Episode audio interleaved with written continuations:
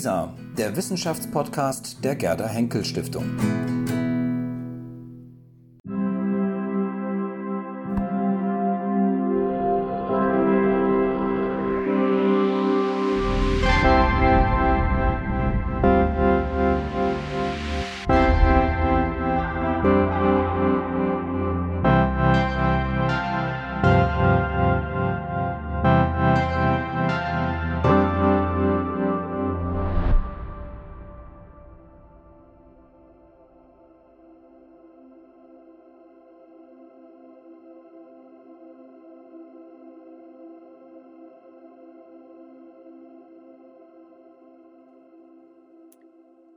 Leben, wie definiere ich das eigentlich?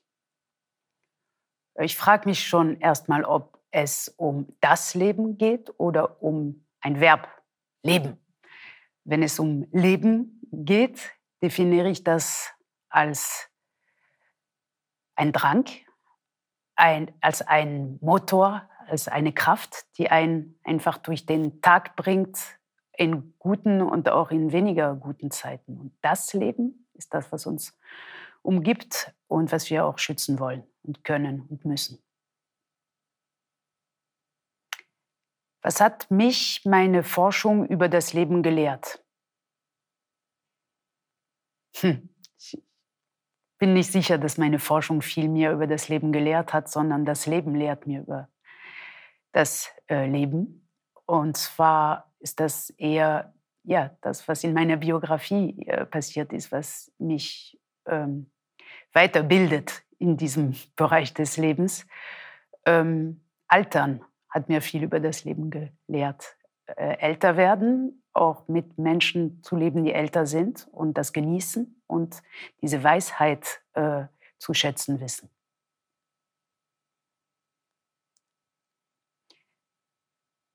Erinnerung bedeutet alles im Leben. Leben ist aus Erinnerung gemacht, Leben ist aus Geschichte, Geschichten gemacht. Die Gegenwart ist ein Geflecht von Erinnerung und sie, die Erinnerung projiziert uns in die Zukunft. Schlechte Erinnerungen machen eine Tür zu, gute Erinnerungen machen eine Tür auf, wenn ähnliche Vorgänge noch einmal kommen. Und deshalb kann man das aus meiner Perspektive gar nicht trennen. Verlust ist auch alles. Ich habe selber die Erfahrung gemacht eines äh, Verlustes, eines krassen Verlustes meines Mannes. Und äh, das ist die Erfahrung, die einem beibringt, was das Leben bedeutet, wenn man es vom Ende betrachtet und nicht vom Anfang. Und äh, deshalb ist der Verlust auch äh, im Kern des Lebens eingebettet. Gerechtigkeit. Gerechtigkeit klingt so hm, Ichkeit. Ähm, man, oder unsere Jugend, unsere Studierende, meine Kinder sprechen lieber von Fairness. Ähm, es bedeutet zunehmend etwas, soziale Gerechtigkeit, äh, Umweltgerechtigkeit, ähm, Rassengerechtigkeit. All das äh, wird in unseren Demokratien zunehmend wichtig. Das war es immer, aber wir sprachen wenig darüber vielleicht oder nicht alle und nicht immer. Und jetzt ist das ein, ja, ein Maßstab, ein ähm, Metermaß, ein Maßband, etwas, woran man sich orientieren kann in sehr unsicheren Zeiten. Scheitern, scheitern. Scheitern kann weh, sehr, also sehr verheerende Folgen haben, tiefe Folgen, die einen am Boden werfen und nicht mehr aufstehen lassen. Aber Scheitern kann auch wahnsinnig schön sein, wenn man damit umgehen kann oder wenn die Zeit es zulässt, dass man das transformieren kann in etwas anderes. Äh, ich scheitere gerne.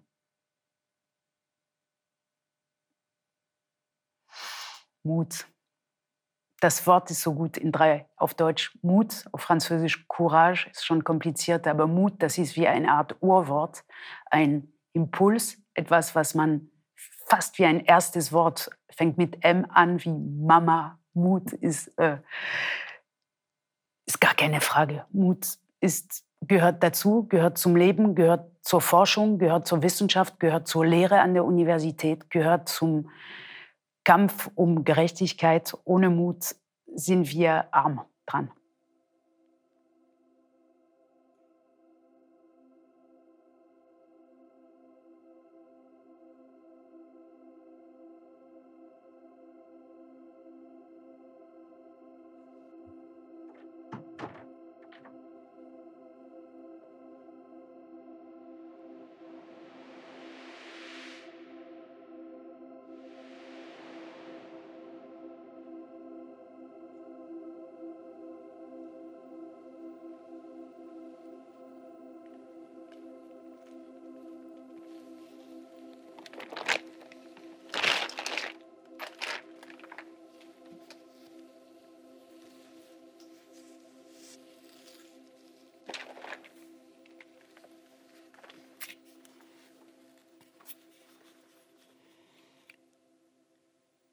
Was hat mein Objekt mit dem Leben zu tun?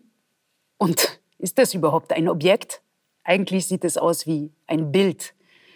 Und das Schöne ist, dass solche Bilder auch Objekte sind. Sie haben eine Rückseite, sie haben eine Tiefe, ein Gewicht. Und deshalb sind sie Objekte im Raum, in unserem Lebensraum, in meinem Lebensraum und arbeiten mit einem. Wenn solche Gemälde im Museum hängen, hat man den Eindruck, sie haben kein Gewicht oder sind vielleicht sehr schwer. Ist nicht schwer. Und was hat das konkret mit dem Leben zu tun? Also dargestellt sind drei Statuen zwei afrikanische aus Kamerun und in der Mitte Johann Gottfried Schadow, der Erbauer der Quadriga auf dem Brandenburger Tor unter anderem. Und diese drei führen ein geheimes Leben zusammen auf diesem Gemälde. Und das verändert sich von Tag zu Tag und wird wahrscheinlich für mehrere Jahrzehnte so bleiben. Auch wenn wir alle tot sind, gibt es das Objekt noch und die drei, die sich weiter unterhalten.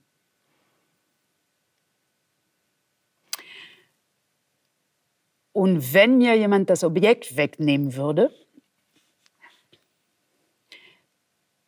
das kann nicht passieren. Das kann deswegen nicht passieren, weil dieses Objekt ganz, ganz nah bei mir bleibt. Fast immer eine Art ja, Bodyguard. Und wenn jemand mir das Objekt wegnimmt, nimmt es mich mit weg. Und dann bin ich immer noch beim Objekt. Also es ist kein Objekt, das ist ein Subjekt.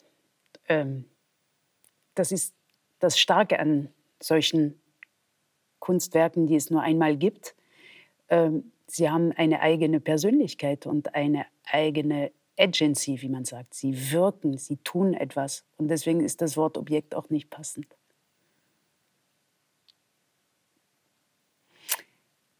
Wann fühle ich mich besonders lebendig? Ich fühle mich besonders lebendig, wenn ich in der Gegenwart meiner jugendlichen Töchter bin und ihrer Freundinnen und diese ganze Bande quatscht und lacht. Und das ist das echte, kräftige,